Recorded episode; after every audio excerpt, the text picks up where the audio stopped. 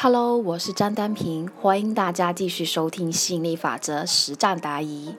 那我们这一期的分享主题是怀孕防止老公出轨，小三同时怀孕，臣妾该不该闹小三呢？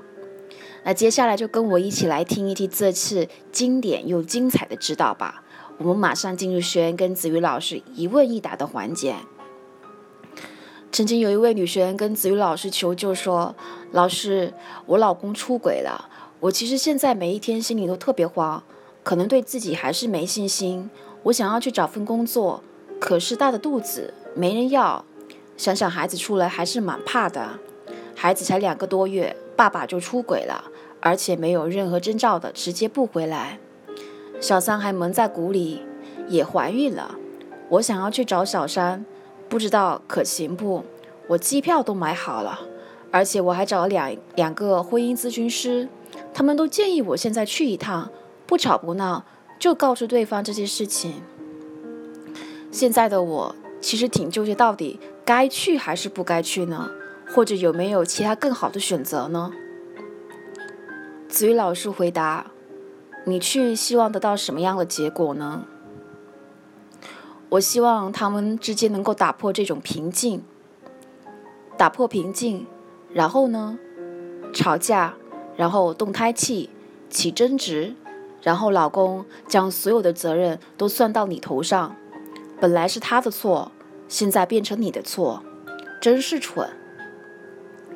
一个孕妇不懂得体会另一个无辜孕妇的苦处，所以那一些婚姻咨询师都是吃饱饭撑的。他现在对你带着内疚，以后会想办法来补偿的。你却把窗户的这个纸捅破，本来一切不可预料的伤害，全都算到你头上去了。你见了几个婚姻咨询师啊？两个，两个婚姻咨询师都让你去找小三摊牌吗？是的，带着善意做蠢事，最可恨的莫过于此了。其实你让对方知道之后有什么好处呢？好处不多，但是坏处却多多。按照这个牌面来看，如果你去闹，就请你做好以下一连串的心理准备：第一，小三和他激烈吵架，他动了胎气；第二，他回来跟你吵架，你动了胎气；第三，你被离婚；第四。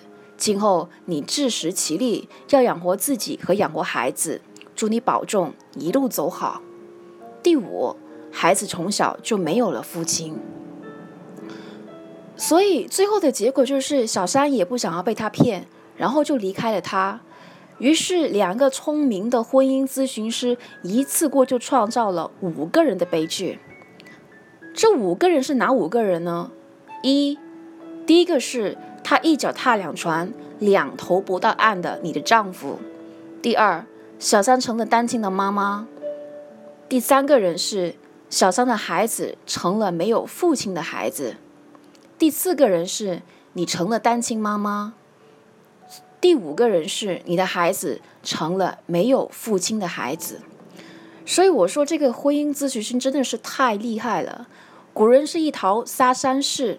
这个咨询是一招害五个人，没有文化很可怕，没有智慧更可怕，一下子就创造出了两个没有父亲的孩子，一个被抛弃的太太，一个愤而分手的小三，和一个尝试补偿的男人。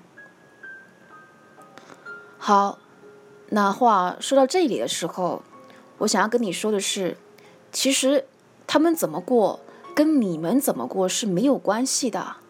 你是否会得到你要的东西，跟小三是没有关系的。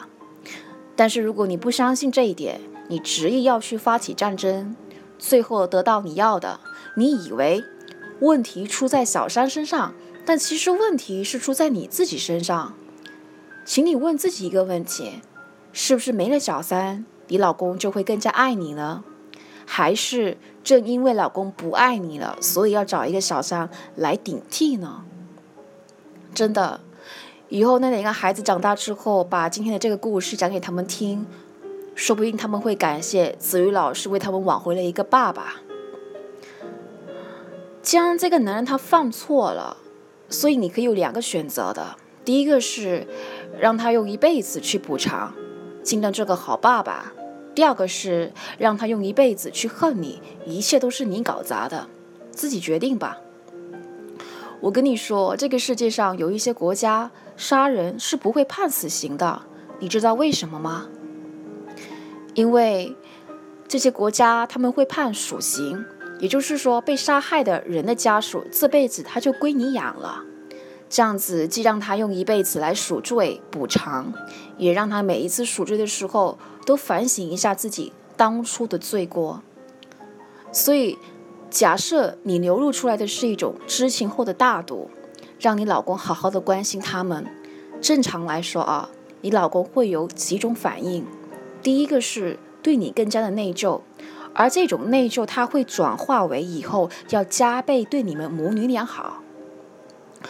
第二种反应就是说，他会对你很感激，而这种感激，他会转化为以后要加倍对你们母女俩好。那第三种反应就是角色对调，觉得你现在也是有孕在身，将要对怀孕的小三好，那更加没有理由不对怀孕的正室好呀。更何况这个正是如此的大度识大体。这个时候，学恩继续提问说：“老师，会不会我老公知道我大度，反而更加的放肆呢？”子瑜老师继续回答：“如果对方是如此的话，那倒是好办呢。这样子你就可以痛下决心不要他了。连内疚和感恩都不会的人，这个不叫人，叫畜生了。”所以以前有眼无珠嫁给了畜生，趁早给认了吧。其实这种小三的事件的案例哦，基本上我们都是可以用心理法则把它给还原出来的。小三不知情，他是不是无辜的呢？你被小三是不是也是无辜的呀？你老公是不是故意弄成这种局面呢？不是嘛？所以你和小三都是无辜的。你老公虽然不无辜，但却是无意的。所以。无辜的你乘上无辜的小三，再乘上无意的老公，他等于什么？他等于默许创造的游戏了。学员继续提问：老师，我老公这一次走之前，在我前面还哭了三个小时，哭的都抽了。他把所有的罪都全哭着说了，但还是义无反顾的走了。子瑜老师回答。义无反顾的走了，是因为他觉得亏欠了对方。你不跟他闹，他静下心来回想的时候，会发现亏欠的可不止对方啊。其实你现在最重要的事情是，这盘棋已经下成这个样子了，接下来要怎么下才能够下成你要的局面？你理智上是认同我刚刚说的这些大智慧，但你惯性上向来不是这样子思考的。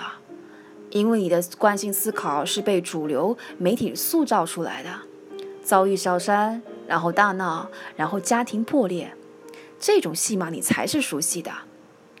而我现在所说的这种宽宏大度，戏里面很少看到，非常非主流。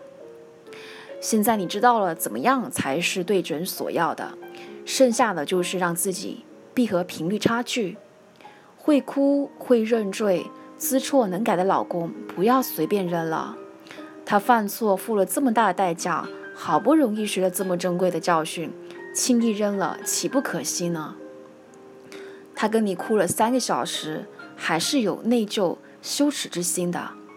哭了三个小时，还是决意要走，他是想让对方负责，表示他是有责任感的，有羞耻之心，又懂得悔改，又愿意负责。那就让他为自己的过失付出代价，代价是好好爱你们母女俩一辈子。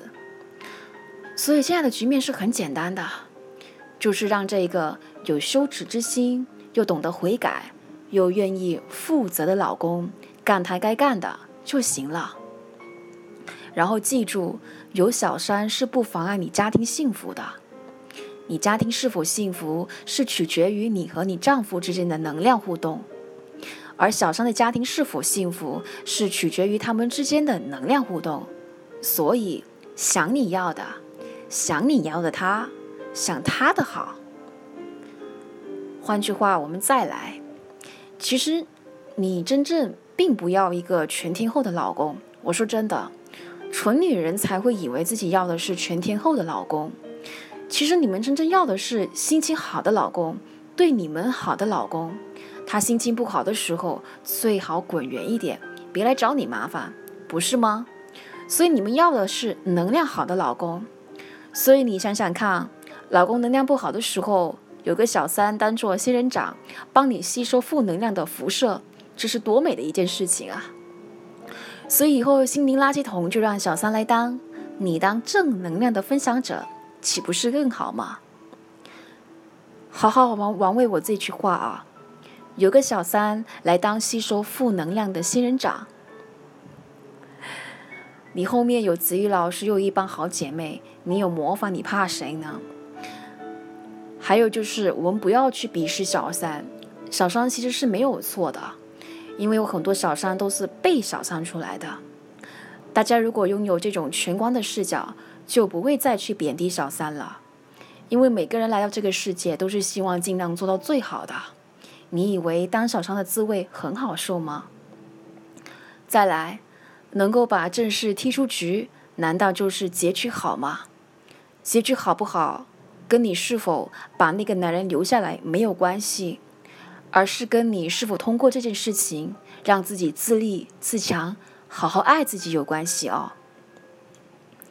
亲爱的朋友们，我们这一期的分享就先到这里了。如果你有身边有朋友在遭遇小三事件而感到痛苦不堪，那欢迎你把这个音频转发给他。那如果你在实践心理法则的过程当中遇到了问题，那欢迎你加入我们。你可以添加我的微信：幺五九幺五三四八三零三，和更多热爱成长的同频的伙伴们一起实操心理法则。好了，感谢你的聆听，我们下期再见喽，拜拜。